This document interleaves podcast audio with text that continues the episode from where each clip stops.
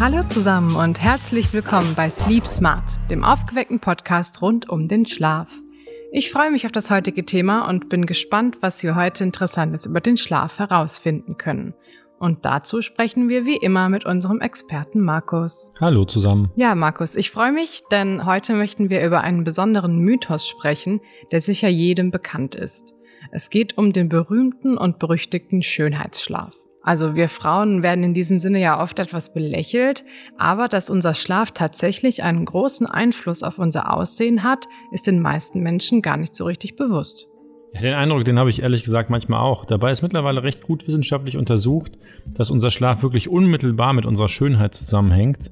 Und wir alle kennen das ja so ein bisschen, wenn man mal eine Nacht durchgemacht hat, dass man dann stärkere Augenringe hat, eine blassere oder auch ja, gespanntere Haut hat. Von daher ist nicht nur wissenschaftlich gut untersucht, sondern auch bei einem Menschen meistens sofort am nächsten Tag erkennbar, wenn er zu wenig geschlafen hat.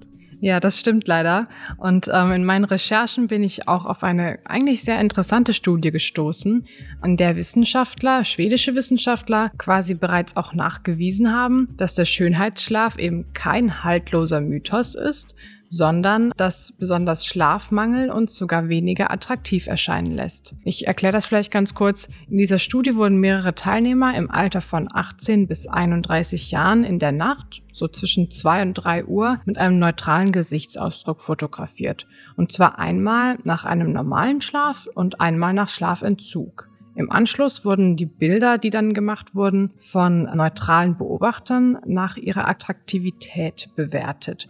Und das Ergebnis zeigt, dass die abgebildeten Personen nach einem Schlafentzug als deutlich weniger attraktiv wahrgenommen wurden und auf die Beobachter auch deutlich weniger gesund gewirkt haben. Und das sind ja schon sehr eindeutige Ergebnisse. Deshalb, ich denke, wir kennen das ja alle aus dem Alltag, dass uns die Müdigkeit manchmal auch quasi ins Gesicht geschrieben steht. Wie hängt unsere Schönheit jetzt also genau mit dem Schlaf zusammen, Markus? Man kann schon sagen, dass sowohl Schönheit als auch Schlaf direkt zusammenhängen. Jetzt muss man erstmal definieren, was ist denn Schönheit überhaupt? Schönheit ergibt sich natürlich, das ist jetzt recht philosophisch, aber aus vielen verschiedenen Komponenten sicherlich. Ich glaube, hier in diesem Sinne, in diesem Kontext, den wir das jetzt besprechen, reden wir primär vom äußeren Erscheinungsbild, also was ja von anderen auch als ästhetisch oder attraktiv empfunden wird. Und unser Aussehen wird ja nicht nur auch durch die Körperform und der Kleidung bestimmt, sondern vor allem auch durch, ich sag mal ganz banal, unsere Haut, Haare, Nägel und so weiter. Klar, was wir als schön empfinden, ist natürlich immer sehr subjektiv und äh, die wahre Schönheit kommt ja bekanntlich auch von innen. Aber gerade die Haut ist vielen Menschen ja sehr wichtig, was man ja auch daran sieht, wie viele Pflegeprodukte oder Kosmetika es ja allein nur für die Haut gibt. Ja, die Haut ist ja das mit eins der wichtigsten Organe in unserem Körper. Bildet auch im Endeffekt nicht nur eine Schutzbarriere für unseren Körper, sondern ist natürlich auch so das Aushängeschild eines äh, äußeren Erscheinungsbildes. Man muss verstehen, dass äh, die Haut vor allem unseren Körper vor äußeren Einflüssen schützt, also quasi die Barriere zwischen dem Äußeren und Inneren ist. Und besonders am Tag leidet unsere Haut einfach unter der Einwirkung von Licht, also der UV-Strahlung, Hitze, Kälte, Verletzungen, Infektionen, das alles, das kann die Haut beeinflussen. Natürlich auch das, was wir essen, hat einen deutlichen Einfluss auf die Haut. Und je nach Tageszeit schwanken auch verschiedene Hautparameter, zum Beispiel der Feuchtigkeitsgehalt, der pH-Wert der Haut, und deswegen braucht unsere Haut auch ausreichend Ruhe und auch eine Regenerationsperiode. Und das findet sie vor allem nachts, wenn wir zur Ruhe kommen und schlafen. Und wir wissen mittlerweile auch, dass ja nachts, das haben wir auch häufiger schon besprochen, zahlreiche Regenerationsprozesse stattfinden. Das Thema der Zellerneuerung steht hier natürlich auch im Vordergrund. Und von daher ist der Schlaf und die Regenerationskomponenten, die im Schlaf ablaufen, essentiell auch für ein gesundes und schönes Hautbild. Also ist der Schlaf dann doch ganz entscheidend daran beteiligt, dass unsere Haut sich von der starken Beanspruchung, sei es jetzt durch Licht oder Hitze, am Tag erholt und gesund bleibt. Gesund bedeutet ja in dem Fall auch frei von Schädigungen oder Unreinheiten und besonders eine reine oder ebenmäßige Haut wird von uns in der Regel ja als schön empfunden. Wir haben in einer anderen Folge oder mehreren Folgen auch bereits über die verschiedenen Schlafstadien gesprochen. Und welche Schlafphase ist denn für die Haut und die Hautregeneration am wichtigsten? Also zunächst muss man hier vielleicht drei Komponenten in den Vordergrund stellen. Einmal die äh, Regenerationskomponente des Schlafs allgemein, Hormone, die im Schlaf ausgeschüttet werden und auch der Wasserhaushalt, der durch den Schlaf zum Teil reguliert wird. Denn unsere Haut besteht nämlich ca. 70 Prozent aus Wasser. Und all diese Prozesse laufen primär in den Tiefschlafphasen ab, die zum Beginn der Nacht kommen, bezüglich der regenerativen Komponente, manche Hormone aber auch erst im weiteren Verlauf der Nacht. Man muss verstehen, wenn wir in den Tiefschlaf fallen, werden vor allem auch Wachstumshormone ausgeschüttet, die unsere Hautzellen regenerieren, die auch die körpereigene Kollagenproduktion quasi unterstützen. Das heißt, das Thema Zellerneuerung, Reparatur von beschädigten Zellen, Abbau von schädlichen Stoffen oder anderen Abbauprodukten äh, läuft dann auf Hochtouren. Zudem wird unsere Haut in der Nacht besser durchblutet, sodass der Stoffwechsel einerseits verbessert, als auch äh, Hautzellen effektiver mit Nährstoffen und Sauerstoff versorgt werden können. Und das sind Prozesse, die überwiegend auch in den Tiefschlafphasen ablaufen. Ist es dann aber auch von Bedeutung, wann wir schlafen? Also es heißt ja oft, dass der Schlaf vor Mitternacht am besten ist. Also nein, in der Regel macht es keinen Unterschied, ob man um 23 oder um 1 Uhr Nacht ins Bett geht, wenn man denn die gleiche Schlafzeit vor sich hat.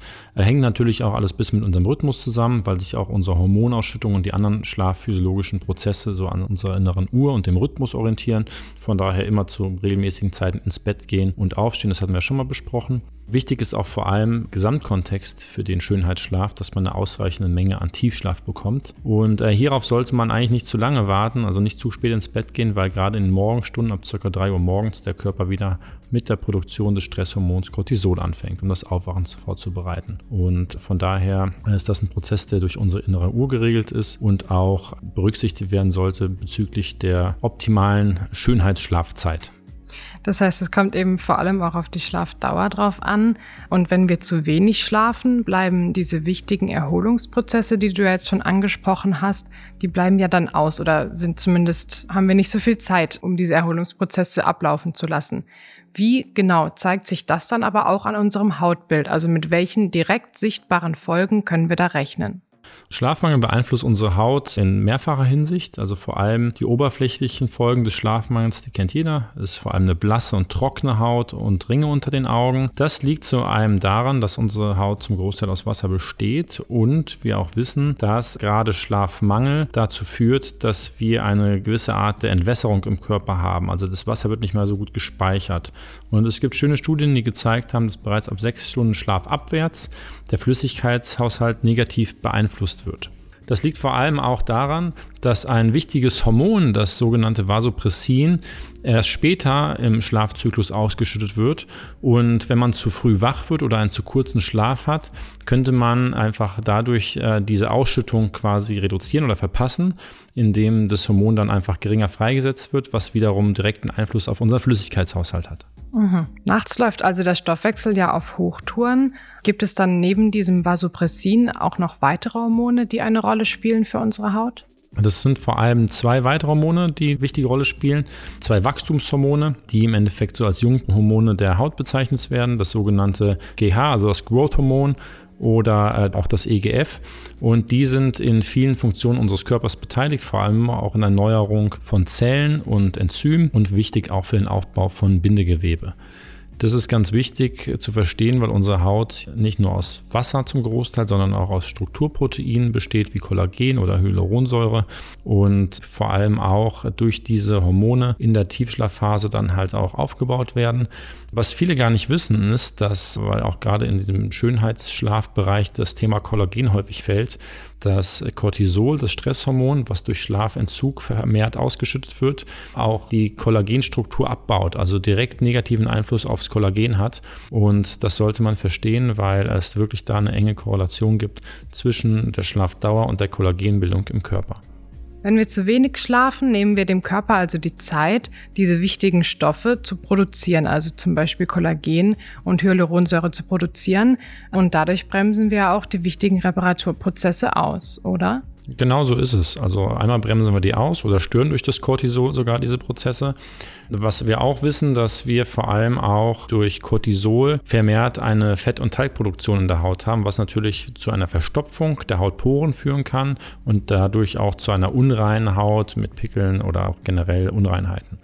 Ja, Cortisol, das du jetzt angesprochen hast, das kennen wir ja besonders auch im Zusammenhang mit unserem Schlaf-Wach-Rhythmus. Und äh, wenn Cortisol selbst, also unserer Haut und der Hautregeneration direkt im Wege steht, heißt das im Umkehrschluss dann auch, dass der Gegenspieler von Cortisol, also das Melatonin, das den Schlaf ja fördert, auch die Haut positiv beeinflussen kann? Ja, das Melatonin kennen wir in der Tat als zentrales Schlafhormon, was unseren Schlafwachrhythmus mitregelt. Es gibt aber mittlerweile auch ziemlich viel Evidenz dazu, dass das Melatonin auch eine entgiftende, sprich antioxidative Wirkung auch im Körper hat, die mit quasi sozusagen schon fast mit Vitamin C oder Vitamin E vergleichbar ist, also einen sehr starken antioxidativen Effekt.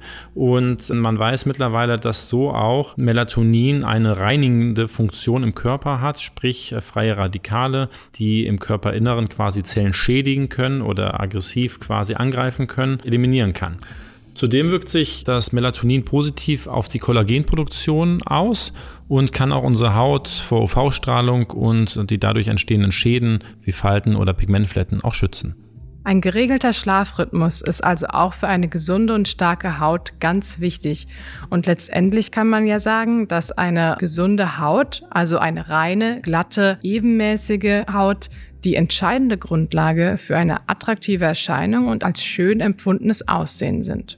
Ja, Lisa, du hast in deinem Blog schon vor allem darüber berichtet, was ja sehr spannend war und äh, vor allem auch mal die ultimativen Tipps für den Schönheitsschlaf zusammengefasst. Was sind denn deine Top 3 Tipps für den optimalen Schönheitsschlaf? Ja, meine Top 3 Tipps. Also man kann natürlich sehr viel tun. Ganz wichtig finde ich aber eigentlich immer ist zum einen mal die Vorbereitung vor dem Schlaf schon, dass man abends vor allem die Haut reinigt. Also tagsüber wird unsere Haut ja sehr stark beansprucht, ob das jetzt durch Schweiß, Schmutz, Talgentwicklung, Hitze und so weiter ist. Die Hautporen werden verstopft und Unreinheiten eben begünstigt.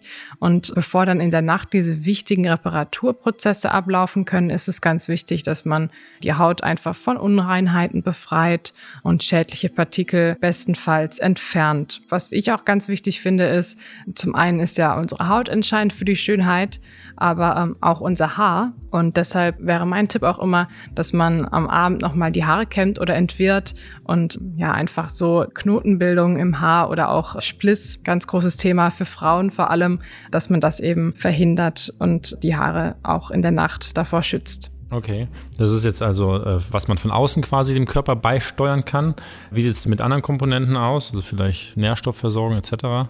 Gerade von innen ist ein super Tipp, auch immer auf eine ausgewogene und gesunde Ernährung zu achten, weil die eben uns nicht nur gesund hält, sondern auch unverzichtbar eigentlich für ein schönes Aussehen ist. Deshalb würde ich besonders darauf achten, eben vor dem Zubettgehen, dass man dem Körper alle wichtigen Nährstoffe bereitstellt, damit er nachts optimal regenerieren kann.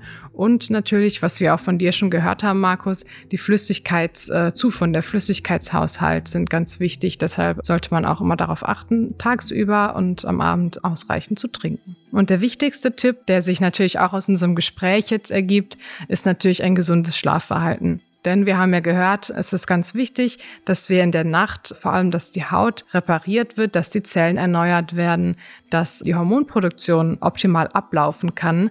Und all dafür, für all diese wichtigen Prozesse ist ausreichend guter und ausreichend langer Schlaf natürlich die wichtigste Grundvoraussetzung.